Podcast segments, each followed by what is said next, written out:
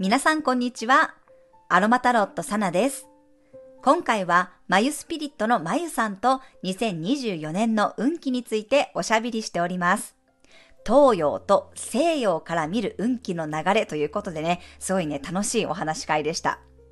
まゆさんとは、ハッピーボックスという企画で一緒にコラボしていて、そちらのね、ご案内もさせていただいております。少し早めの福袋みたいな感じですね。数量限定となっております。詳しい内容やお申し込みページは概要欄にございますので、興味のある方はそちらをご覧ください。それではね、まゆさんとのトークに入っていきたいと思います。どうぞお聞きください。はい、じゃあ今日はまゆスピリットのまゆさんにゲストで来ていただいてます。まゆさんよろしくお願いします。はい、こんにちは。今日はありがとうございます。よろしくお願いします。よろしくお願いしはます。い、よろしくお願いします。じゃあ最初にですね、あの、ちょっとまゆさんの自己紹介をしていただいてもいいでしょうか？あ、はい、ありがとうございます。はい、私、まゆスピリットのまゆと申します。えー主に市中水明と、えーまあ、市中水明を中心にですね、暦とか気学とか、まあ、数比など、えーミックスして、えーその方の名式を出しまして、生まれ持った計画や、こう、バイオリズムなどをね、アドバイスさせていただいています。また、こう、見えない世界からのメッセージを受け取るオラクルカードリーディングも、えー大好きで、こちらの方も、あの、させていただいております。はい。あ、あとですね、昨年食品をモチーフにしたフードオラクルカードを制作しまして、えそちらの方を使いながら、また販売もしております。はい。そんなことをさせていただいております。はい、ありがとうございます。あの、まゆさんとはですね、風のサロンのつながりなんですけど、秋頃に一回、秋にこう交換セッションをさせていただいて、で、はい。私があの、引っ越しに関するアドバイスをいただいたりとか、結構ね、エネルギーの、あの、東洋的な観点から見る流れを見ていただきました。はい。で、その時になんかすごく、その自分の感じているその星読みの流れと、で、あと、まあ、まゆさんから聞いた、その東洋のエネルギーの流れっていうのが、なんか面白いぐらいき結構リンクしてましたよね。ああ、そうでしたよね。はい。そう、なんかそれがなんかすごく面白くって、これ東洋の観点から見ても、西洋の観点から見ても同じこと言われてたら、もう絶対だよねっていう話を、絶対ですよね。そうそうそういや本当になんかそこが全然違うってことないですもんうね。ん。まあ、大体のやっぱり運気のこのバイオリズムって結構似てるんだなっていうふうに、私も初めてあの、こういう東洋系のセッションをお願いしたので、なんかそれをやってみて、はい。そうそう、初めてだったんですよ。あ、そうなんですか？ん嬉しい。そうそう、だから、はい。すごいね、面白いなと思って、で、まあそれを機はいはに、ちょっとこう一緒にね、なんかコラボとかできたら面白いですよねっていうお話から、まあ今回はい、ちょっとあの風のサロンのハッピーボックスっていう年末のね、コラボ企画で、あのご一緒させていただくことになりました。ははいはい、ありがとうございます。いやいや、これは私が、あの、市中水明をされる方誰かってね、あの、言ってらっしゃったので、私がはいってこう手を挙げたんですよね。ありがとうございます。はい、ありがとうございます。そう、でも前から私、あの、まゆさんとは結構共通、共通点っていうか、やっぱあのね、カードをされてるじゃないですか。はいはいはい。はい。カードもされてるし、あと霊気とかもされてて、はい。はい。なんかそういう、えっ、と、名術だけじゃなくて、結構前さんなんかそういうやっぱり見目に見えない世界のことも、いなんか携わってるっていうので、なんかなんとなくこの共通点を感じてたんですよ。あ、本当ですか？ありがとうございます。めちゃくちゃ嬉しいです。で、そしたら、あのね、交換セッションさせていただいた時に、あの、はいまゆさんのホロスコープ見たら、はい。あの、12ハウスにね、太陽水星、金星が入ってて、なんかもう、私もね、12ハウスに太陽水星、金星って、その12ハウスっていうね、見えない部屋うん。はい。スピリチュアルな部屋に同じようにね、この3天体がギュッて詰まってたので、あ、なんかすごい、やっぱりなんかどことなく似てるんだなと思って。いやーなんかね、それめちゃくちゃ嬉しくって、私も。なんか、あの、あ、隠れちゃってるみたいに、あのね、私もあんまりこう、ホロスコープの方に、こう、なんていうか、そこまで詳しいわけじゃないんですけれど、だから12ハウスの、こう、扱いというか、こう、捉え方っていうのが、あの、どういうふうに捉えたらいいのかなっていうのがね、あの、なかなかいないよね、ここまで集まってる人って思ってたんだけど、そう、すごく出会えた感じがして、めちゃくちゃ嬉しかったですね。ああ、嬉しい。ありがとうございます。はいそうで、だからまあね、まゆさんも YouTube されてたりとかするし、なんかカードもね、自分でも作られてて、で、しかもなんか私は、えっと、まあ、カニ座に3点体。でもあの、まゆさん全部水亀座じゃないですか。はい。なんか、そうですよね。はい。すごいなんか水亀的ななんかエネルギーを感じて、あのなんか、ええなんかやっぱりお話聞いてても、なんていうのかな、その水亀のちょっとエッジの効いた感じ、なんかやっぱその天皇性っていうかなんかその水亀っぽいやっぱなんかこのちょっと自分の考えとかをなんかこう刺激してくれるようなセッションだったなって思いました。あ、本当ですか？ありがとうございます。あの、ちょっとこう、理屈っぽいっていうか、理論好きというか、うんちく好きというかね、水亀座のこう、頭で考えるみたいなところが得意なところありますよね、どうしてもね。はい。でもなんかその見方が面白いなと思ったりとか、なんかそのね、食べ物を掛け合わせたオラクルカードとかも、なんかまた新しいなんか取り組みだなと思って、なんかすごいね、私も、まゆさんの活動には刺激をいただいてます。本当ですか？本当にありがとうございます。いやね、本当に私もあの時詳しく、この佐野さんに見ていただくこの星読みが本当に詳しく、的確に、正確に、本当に定規で線を引いたように、なんか見てもらえた感じが本当に嬉しくって、なんかあの、いや、いろいろね、私も、あの、ホロス、あの、ホロスコープ鑑定とかね、いろんなところでこうね、あの、見てもらう機会はこれまでいろいろあったりもしたんですけれども、いや、本当に、本当に定規でこう当てながら見てませんか？みたいな。本当に正確な、に、あの、きちんとこうね、あの、見てくださる。詳しくしかも丁寧に。うん。だからすごく私もう全部メモしてあります。ありがとうございます。そう、なんか意外、はい意外になんか結構多分その YouTube でも、なんかあんまりふんわりしてない。はいはい。結構なんか私も多分言葉口調が割となんかその、なんていうのかな、断定するわけじゃないんですけど、結構多分はっきり言うタイプなので、ああ、はいはいはいはい。なんかやっぱりそういうのが、うん、そういうのが好きな人がやっぱり来てくださる。ちょっとこう、スピリチュアルも好きだけど、やっぱ地に足のつけた感覚を大切にしてるっていう人が来てくださるので、なんかやっぱそういうところもね、似てる要素があるのかなって思います。そうですね。気持ちいいですもんね。はっきりやっぱり言ってもらった方が、あの、ちゃんとこう刻まれる。あの、頭にも心にも刻まれるっていう感じがして、あの、本当に気持ちいい鑑定を、あの、してらっしゃって、本当に私はね、嬉しかったですよ。こちらこそありがとうございます。はい、そして、あ、ごめんなさいね。そうそう、その12ハウスにやっぱりね、こう、天体がある方が、こう、いろいろね、こう、隠れてというか、あんまりこう、あの、表立って顔、顔を出さずに活躍されている感じが、あの、なんかやっぱり励みにもなりますし、やっぱりなんかこう、自分は出ないけれども、自分の名前とか、自分のもの、作品とか、何かこう手掛けたものがこう、勝手に走ってくれるような、なんかそんな、あの、部分がね、やっぱり12ハウスって大きいのかなっていうのをつくづくね、あの、感じましたね。はい。まゆさんなんか特になんかその、なんていうのかな、いくつものこう顔があるっていう、やっぱ感じなので、12ハウス。まとまりが悪いみたいな。いやいや、全然まとまりが悪いっていうか、なんかやっぱ12ハウスってちょっとなんか昼の顔と夜の顔が違うとかね。なんかこう、裏側でなんかやってる人とかね。なんかやっぱそういう要素も12ハウスだなって思うので、やっぱちょっとミステリアスな感じがあって、こう全部は見えないっていうのがやっぱ12ハウスなんですよ。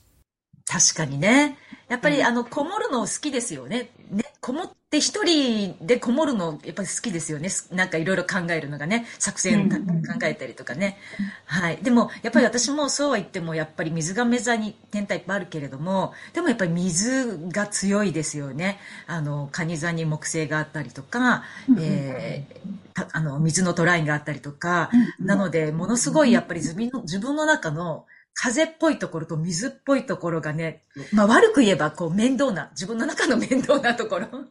でもやっぱりだからこそ、この占いとか見えない世界のことをずっとこう探求し続けたいんだなっていうのは本当に思いますし、それはホロスコープで本当に教えてもらったなっていうところはあります。ああ、でもそこも多分私一緒なんですよ。私も個人天体が水と風なんですよ。ああ、そうなんですか。そう、だからさっき言った、あの、太陽、水星、火星は蟹で水の星座なんですけど、月は天秤座で金星が双子座だから、個人あーはい天、はい個人天体だけ見ると、風か水かって感じなんですよね。そうなんですね。そうそうそう。あ、なんか、やっぱりちょっと共通点がいろいろ、あの、僭越ながら 感じてしまいました。そう、私も、なんかでもやっぱそういうのをね、星から見るのもすごく楽しいし、あとはやっぱり。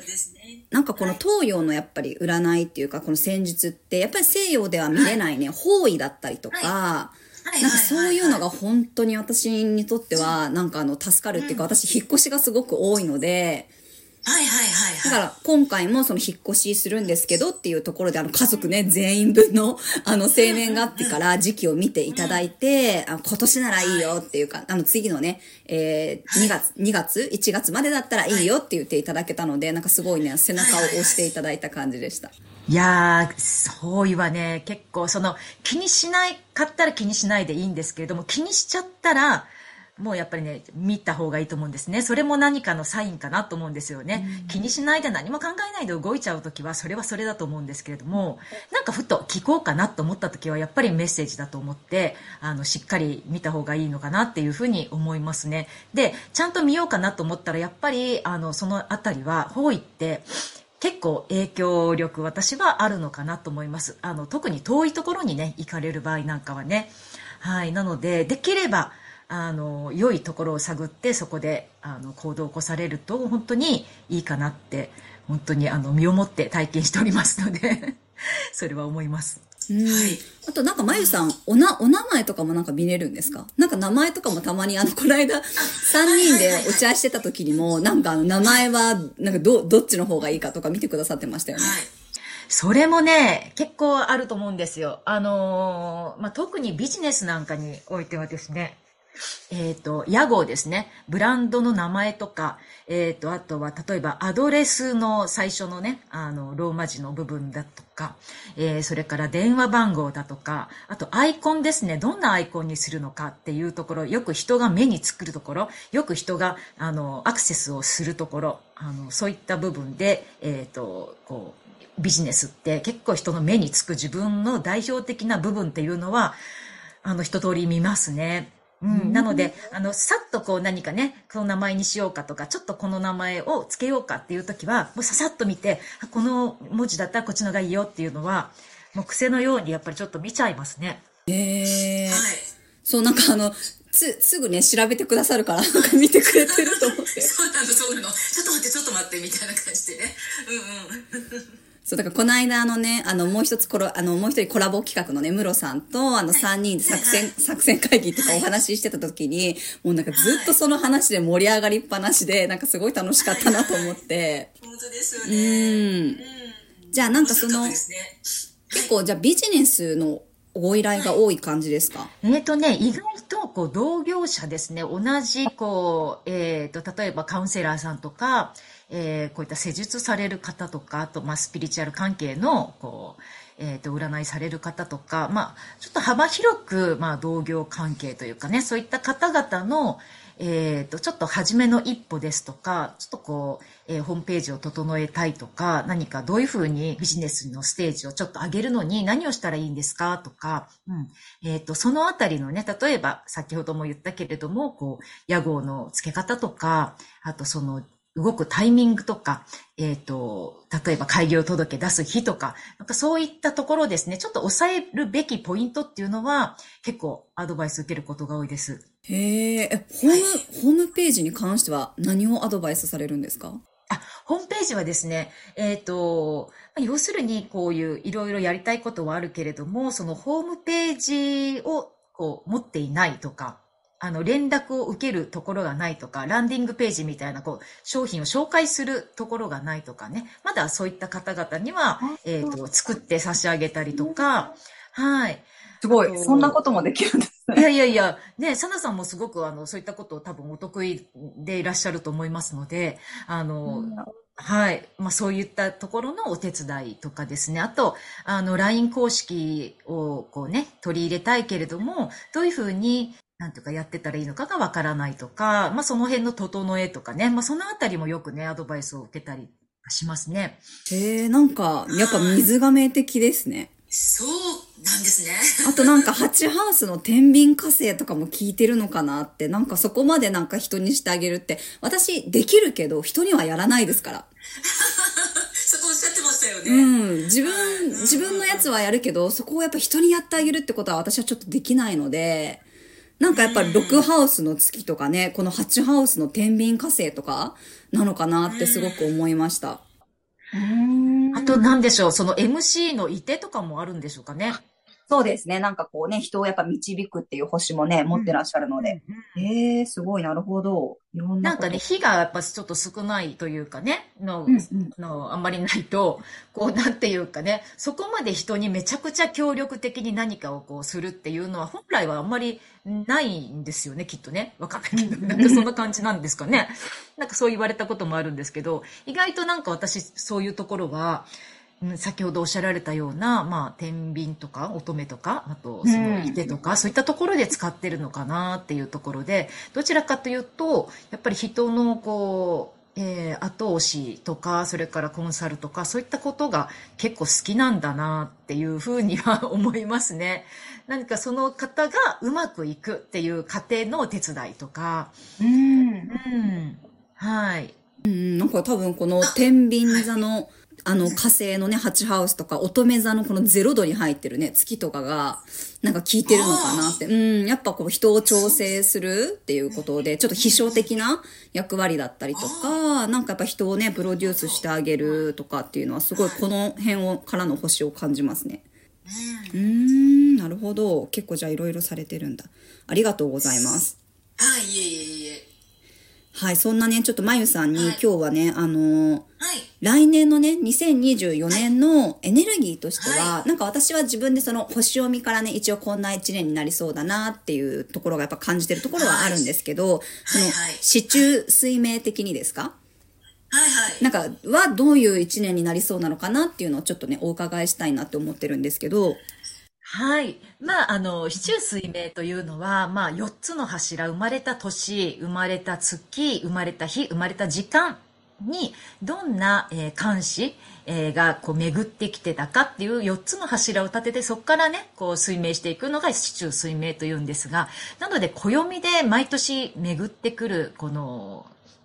あの、10巻と12子ですね。はい。それらを、こう、全部組み合わせていくっていうのが四柱水明なんですね。で、なので、暦で言うところの、今年は、えー水の戸のうさぎという年だったんですね。はい。はい。水の戸という10巻の、えーまあ、木下土金水の中のこの、えー木と火と、えー土と金と水の、えー10巻というのがあって、えー木のグループ、火のグループとかあるんですけれども、それの水の戸という、まあ、陰の水の1年間で、えーうさぎという十二支との組み合わせで今年は、えーもう間もなく終わりますけれども、えー来年はですね、えーそこで、まあ、星座で言うと水だったんですけれども、今度また1からのスタートで木、えー木下土金水の木が始まるんですね。しかも、まあ、1から始まるので、木の絵という、木の絵の立つという、あの、年に来年はなります。木の絵というのは、はもう本当に、あの、10個の中の一番。はい。陽の、あの、漢になりますね。はい。あの、陰陽五行の木にあたり、まあ、陰陽で言うと陽にあたります。ええはい。四季で言えば、この、本当に一の始まり、春の上昇運、スタートというのを表すんですね。なので、これまでまあ10年間こう来て、今年がもう最後の水の戸だとすると、来年はまた一に戻って昨日へ始まりというふうになります。で、まあ、えー自然界に例えるならば、まあ、大きな木、まっすぐ伸びていく大木を表すような年なんですね。まあ、ただ木はこう一気に成長するわけではないので、こういう冬の間地面にこうぐっとね、押さえ込まれた木の芽が、ようやくね、大地にこう顔を出し始める時期みたいな形になります。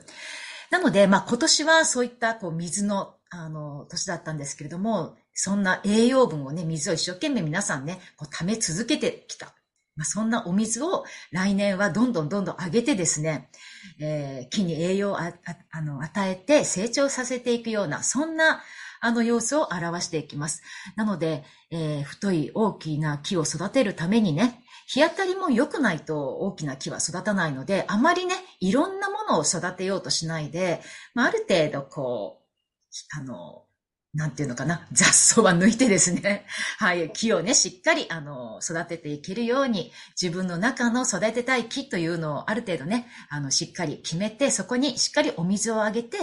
えー大きな木を育てていくような、そんな始まりの年というふうに、えーなっていきます。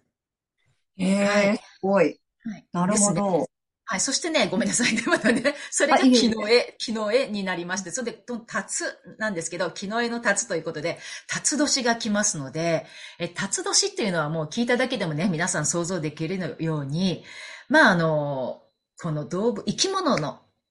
ではないんですけれども、こう、十二支の中でもね、唯一架空の生き物と言われている、まあ、神話なんかには登場するような、いわゆるこう、竜に例えられたりもしますね、タツというのはね。はい。で、まあ、陰陽で言うと、陽のあ干支になります。なので、この春の干支の中でも、こう、辰というのはね、あの、この陽の干支なので、この、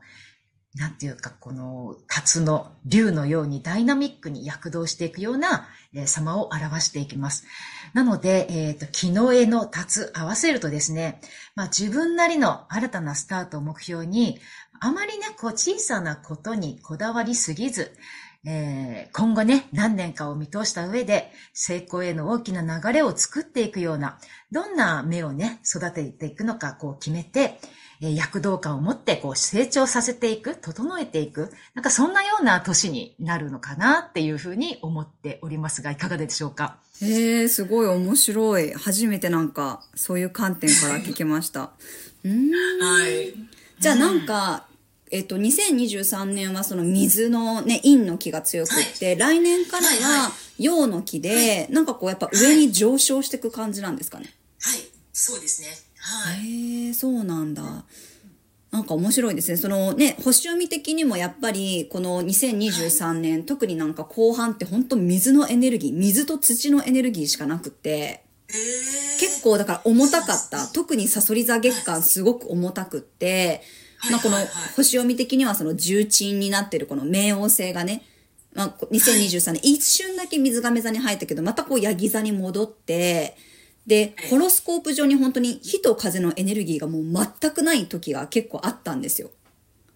そうなんですね。ちょっと重たいですね。そう、そう、ちょっとだから重たいし、やっぱ陰の木なんですよね。内に入るエネルギーだから、はい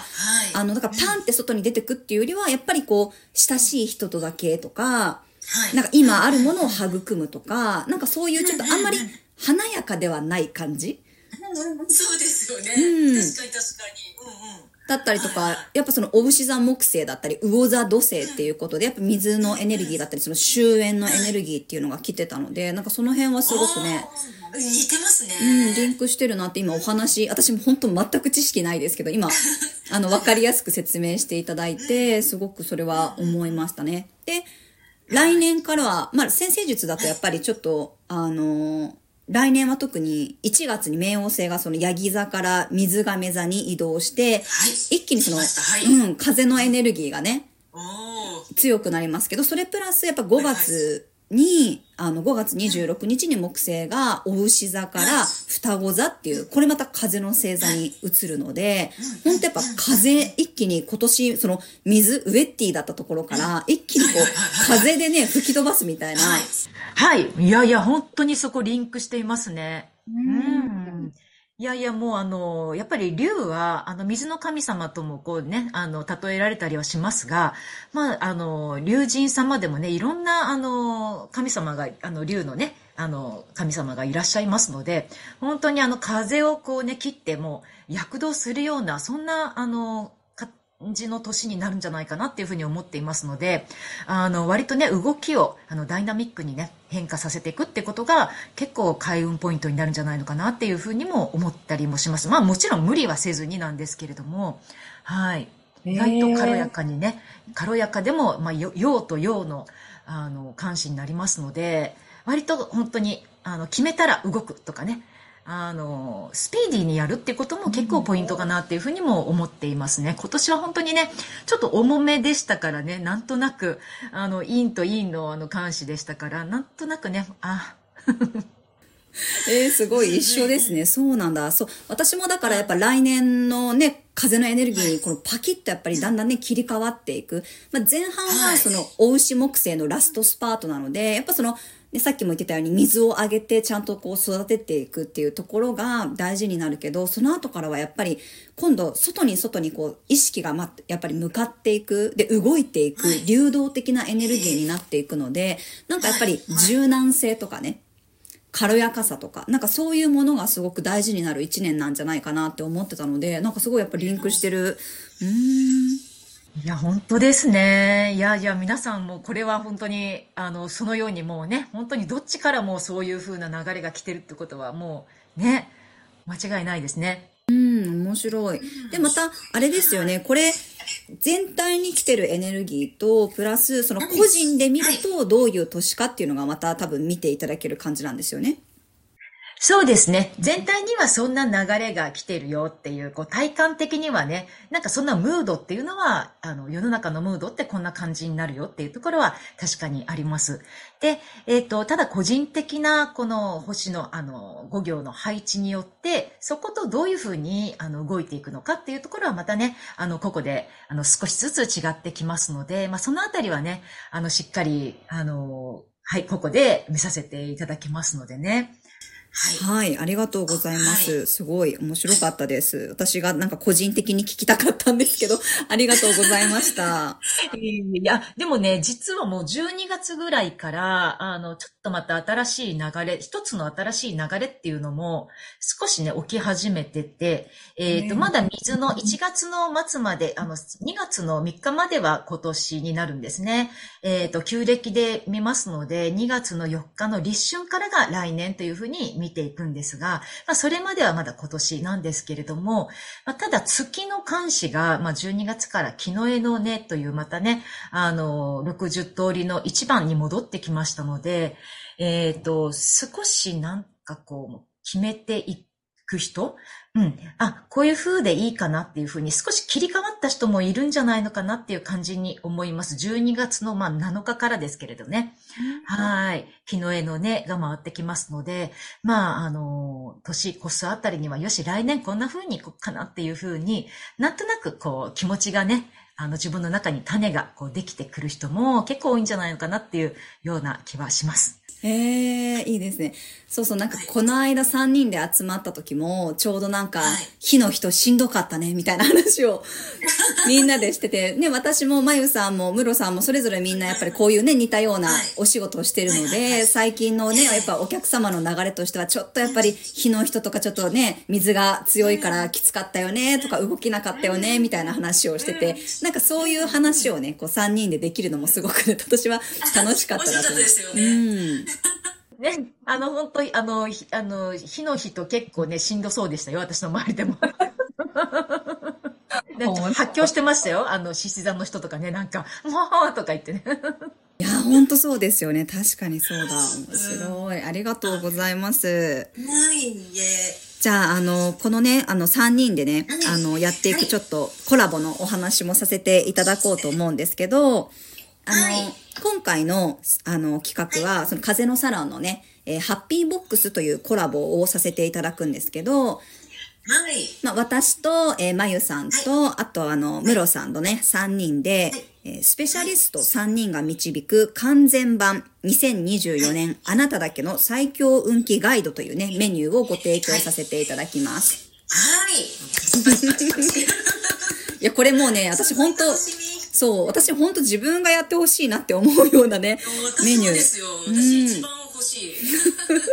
そうそう、3人でね、盛り上がりながら喋ってたんですけど、それぞれ、今ね、お話ししたみたいに、まあ、星読みの観点から、え、ムロさんには、はい。えーカウンセリングと一緒に星読みしていただいて、で、まゆさんからはね、その鑑定書をね、いただけるっていうことなんですけど、ちょっと内容についてよ。お聞きしてもいいですか？はい。えっ、と、まあ、先ほどもね、あの、こう、ご説明させていただいた、この市中水明ね、生まれた、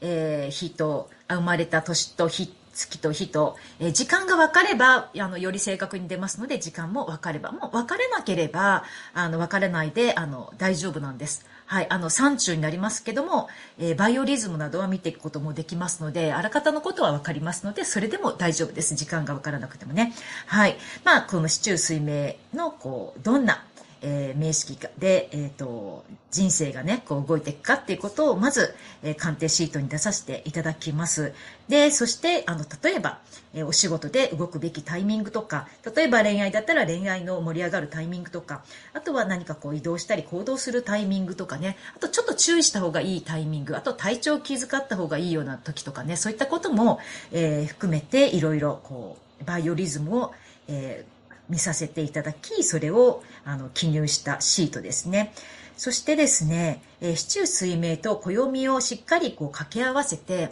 まあ、いわゆる暦の吉日に、この市中水明のあなただけの吉日というのを掛け合わせて、最強な金運日とか、最強な開運の仕事の開運日とか、もうあの、回転するならここだよとかね、あのもう、なんかお金を動かすならここだよみたいな、あの、告白するならここだよとかね。あの、お子さん欲しいならこことかね。なんかそんなようなことも、えーわかるような、えっ、と、最強開運日を記載したものを、えー PDF のデータにしてお届けします。えすすごい。はい。欲しい。欲しいですね。はい。結。構ね。はい。えはいはい普段は毎年はこういはいう鑑定書とかって出されてるんですか？鑑定書はですね、えっと、オンラインの時には、えっと、まあ、短い30分ぐらいだとね、ちょっとあんまりこう、鑑定書はお付けしないんですけれども、はい、あの、結構長く、あの、鑑定、対面なんかでしていただいいただいた時にはお渡ししています。はい。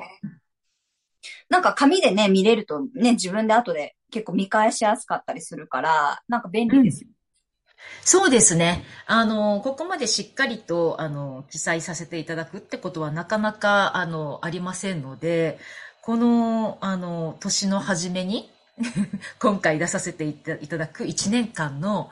この PDF データは貴重だと思います。うん、す私もごい。頑張って作ります。はい、ありがとうございます。はい。出ました。いいですね。で、まゆさんからはそちらの鑑定書をいただいて、まあ、私からはちょっとスピリチュアルカードリーディングで、えーまあ、2024年の、まあ、運勢的なものを一応読ませていただくんですけど、まあ、最後にねはい、ムロさんと星読みカウンセリングをしていただいて、はい。まあ、さらにはい、あの、アロマはい。フレグランスまでつくという、ね。ねえ、本当ですね。もう、めちゃくちゃプレゼントお多いですね。うん、かなりこうギュッとね、詰まった、はいえメニューになってますので、そちらをね、えーお届けさせていただこうかなと思います。はい、はいもうバッチリですね。うんね。ぜひね、あの、本当にさっき言われてましたけど、このね、次の2024年がまあスタートの年って言われてましたけど、やっぱり先生術的にもこの冥王星が完全に水亀座に移行する、まあ元年みたいなものなので、すごいですね。うん水亀座さんにどんな影響があるんですか？それは。水亀座さんたちにとっても、やっぱ、えっとね、社会的にやっぱり、その水亀座っていうエネルギーがすごく浸透するんですよね。だから特に今年一回ね、水亀座に冥王星が入りましたけど、やっぱりそのタイミングで、それこそチャット GPT はい。だったりとか、結構ジェンダーレスの問題だったりとか、やっぱその水亀座の世界観っていうものが、すごく社会の中に出てきたなって思うんですよね。ああ、なるほどですうね。ん。だから別に水亀座以外の人にとっても、これからはやっぱりその組織とかね、その権威性の時代ではなくって、やっぱ個の時代になるよとか、その平等だったりとか、なんかそういうものが大切になる時代なので、なんかそこをやっぱり皆さんが、なんていうのかな、ちょっと意識しておくことも大事だし、もちろんその水亀座さん、特にやっぱり水亀座のね、あの、0度とかね、1度とかね、初期度数に天体が入ってる人は、やっぱ太陽とかね、個人天体に冥王星が乗ってくるってことなので、冥王星ってやっぱりこの0か100かっていうエネルギーなのでかなりねはい、このプッシュされる感じとかね、自分が本当に生まれ変わるような体験をするっていう人も中にはいるかもしれません。あーすごい年になりそうですね。だって、冥王星って自分の星にね、全然こう乗っかって、乗っからずに一生を終える人もいるんですよ。やっぱ公転周期がね、あの長いので、今回も。今回も一回ね、水亀座に入ると20年居続けますから、うん。中には一生ね、この自分のあの太陽とかに冥王星が入ってこずに終わる人もいるわけなんですよ。うん。だけど、あえてね、今この時代に、このタイミングで、ね、水亀座に星を持って生まれてきてるってことは、その冥王星からの刺激を受け取ろうとしてるんじゃないかなと思いますよ。そうそうそう。まゆさんもね。それがね、そうなんです。あの、市中水明でも、あの、これ、一か八かみたいな、なんか変なね、あの、20年の星が来るんですよ。これ掴んでる人な、いるのかなって思うような、極端に、あのー な星がね、私も回ってくるので、わ、そこもリンクしているなって思って、これは、あの、どっちかというとね、ちゃんと掴む方向で私も頑張って、あの、この年はこう行きましょうっていうのをね、あの、私も身をもって、あの、皆さんのサンプルになれるようにね、ちょっとしたいなって思うほど重なってますね。確かに、市中水明のその暦の方と、その水亀座の冥王星重なってますわ。なな太陽がね、まゆさん7度なので、すぐじゃないけど、やっぱじわじわ来ると思いますよ。はいはいはい、そうですそうです。はい。うんじわじわ。一周水面でもじわじわ。こっからじわじわなんですけすごい面白い。リンクしてますね、じゃあね。ど。へーすごい。じゃあね、こういうふうにちょっと西洋からと東洋からとね、あとまあ、カカードからのね、メッセージを受け取って、あとはそのアロマだったりとか、鑑定書の方をね、セッションの後も活用していただいて、2024年ね、ぜひこの風のエネルギーに乗っていただけたらと思います。はい。なんかやっぱりね、こう、占いって、こう、その、なんていうのかな、ごめんなさいね。なんかちょっと長くなっちゃって。いやいやいやえっと、生まれた、この生年月日で見れるものとかって、あの、自分が持って生まれた2割ぐらいだって聞いたことがあるんですよ。実は。か今そんな、え、たった2割って思うかもしれないんだけど、その後、こう3割ぐらい、自分の人生の中の3割ぐらいは、自分がこう前世とか、こう、ご先祖様とか、魂の課題とか、自分が握りしめてきたもの、うん、を、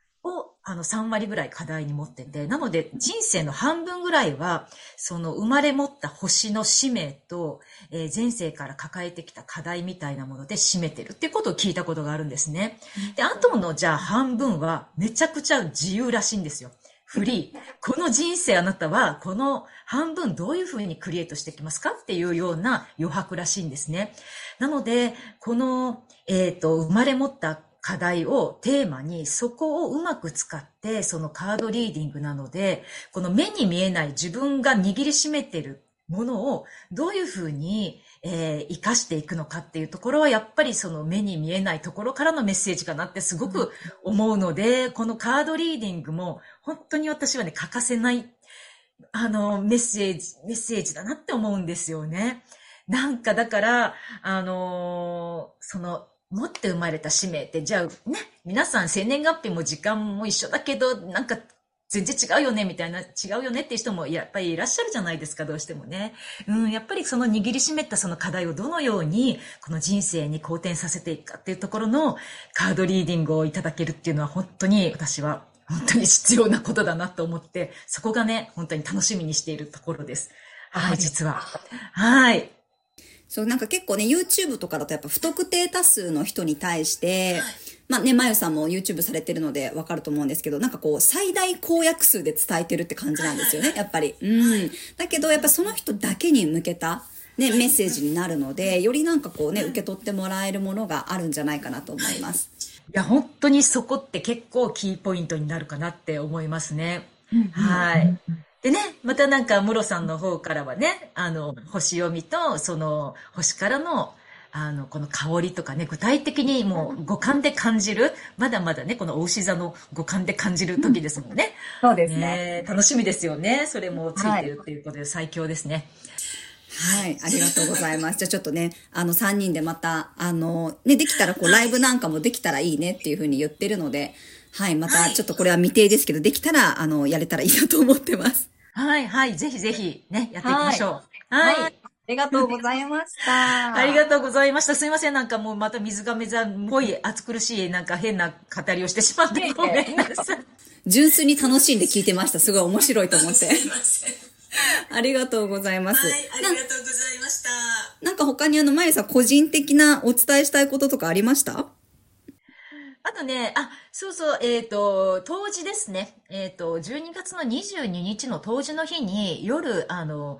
えっ、と、第三チャクラの、あの、瞑想会と、あと、霊気ヒーリングを、えー LINE 公式のお友達限定で、えー無料で開催いたします。夜の9時からね。で、その時に、えっ、と、サナさんと、えー、ムロさんね、ゲストでちょっと、ちょっとね、顔出していただき、あの、なんかこう、楽しいお話、楽しいお話というか、なんかこの、あの、コラボのね、お話でもいいんですけれども、あの、ちょっとこうね、来てね、何かこうお話ししていただけたら嬉しいなっていうふうに思っておりますが、いかがでしょうかね。はい。あのよろしくお願いします。てか、無料ってすごいですよね。もうね、あのーそうなんです。この、私もちょっと初めてなんです。去年ね、一回、あの、この年末に、こう、私と、私、私的な、こう、お払いの意味でね、皆さんにこう、えっ、と、年末大、大、払いをしようみたいな感じで、霊気ヒーリングをね、結構、あの、皆さんにさせていただいて、割とね、なんかこう、手応えを感じたんですね。私だけなんです。私だけというか、私の中で、わすごい、こう、皆さんの思いとか、あと、こう、うん、なんかや、やってる、こう実感ですね。霊気ヒーリングをしている実感をすごく感じて、なんか役に立てるな、これは、っていうふうにちょっと思いまして。うん。それで今年は、えっ、と、えっ、とですね、その、美穂さんっていう方にも来ていただき、えーチャクラ瞑想とダブル霊気ヒーリングで、えー美穂さんのね、あの、じゃあもう7回、7つのチャクラまでやりましょうっていうことでね、あの、そしてこの大変動の時なので、本当変わり目で皆さんにね、もういつまでもね、重たさをこうギュッと握りしめてるとね、な軽やかにいけないので、そのあたりをちょっと手放すためにも少しね、こう、えっ、と、クリアリングとエネルギーチャージを両方していくことで、来年良い流れに乗っていただけたらなっていうことでね、やらせてもらってます。はい。LINE お友達限定ですけどね。えー、すごい。はい。私もじゃあ楽しみにしてます。はい。ぜひぜひ、あの、遊びに来てくださいましたら、多分ね、あの、嬉しいと思います。LINE のお友達の方たちも、サナさんが来てくれて嬉しいと思います。はい。じゃあ私もあの参加させていただきますので、えっと、22日の9時からですね。はい、そうです。はい。で、まゆさんの LINE のお友達登録をしていただくと参加できるということで。はい、はい、そうです。あの、メニューが出ておりますので、そこからポチッとしていただくと、あの、誘導されていきますので、はい。はい、わかりました。じゃあちょっとね、また概要欄にまゆさんのね、えーはい公式 LINE のね、はいリンクとかね、インスタグラムのリンクも載せておこうと思いますので、ぜひね、そちらもチェックしてください。ありがとうございます。はい、はい。じゃあ今回、まゆさんありがとうございました。ありがとうございました。なんあ、いい、大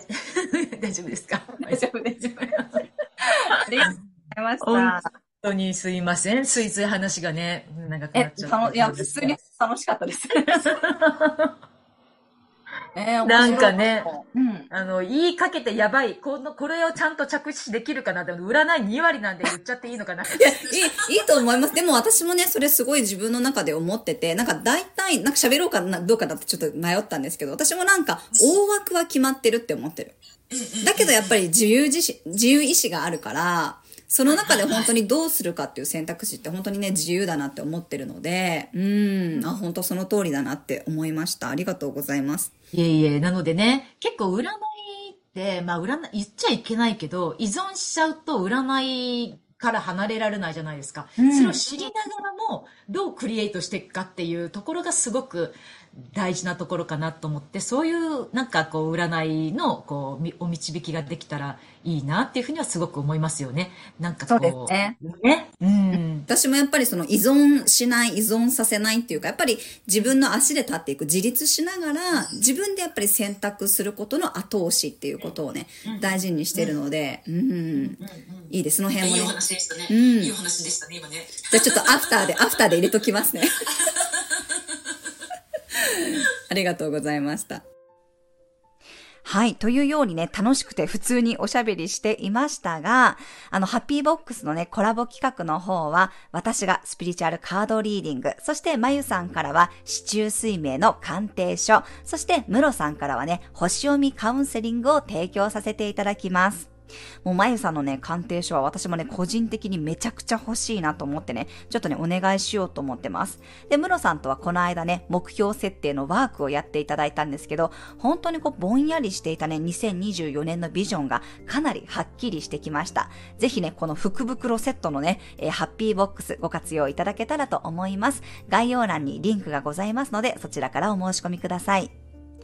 はい。そして、まゆさんからね、ご案内いただきました。来週12月22日金曜日の無料霊気ヒーリングとチャクラ瞑想会の開催は、まゆさんの公式 LINE からお申し込みできますので、えーぜひね、そちらもご参加ください。まあ、ただ私、あの、何を喋るかとかね、全く考えてないんですけど、二つ返事でいいよって言ってしまって、はい、どうしようって感じですが、まあ、私もね、参加しますので、えー年内ね、最後にこう、一緒にね、瞑想会参加したいっていう方は、えーぜひね、まゆさんの公式 LINE にご登録ください。こちらもね、概要欄の方にリンクを載せておきます。はい、長々とね、いろいろ喋ってしまいましたが、皆さんね、2024年の雰囲気、ちょっとでもね、えーお伝えできたら嬉しいです。最後までご視聴くださり、ありがとうございました。では、また次回の配信でお会いしましょう。ありがとうございます。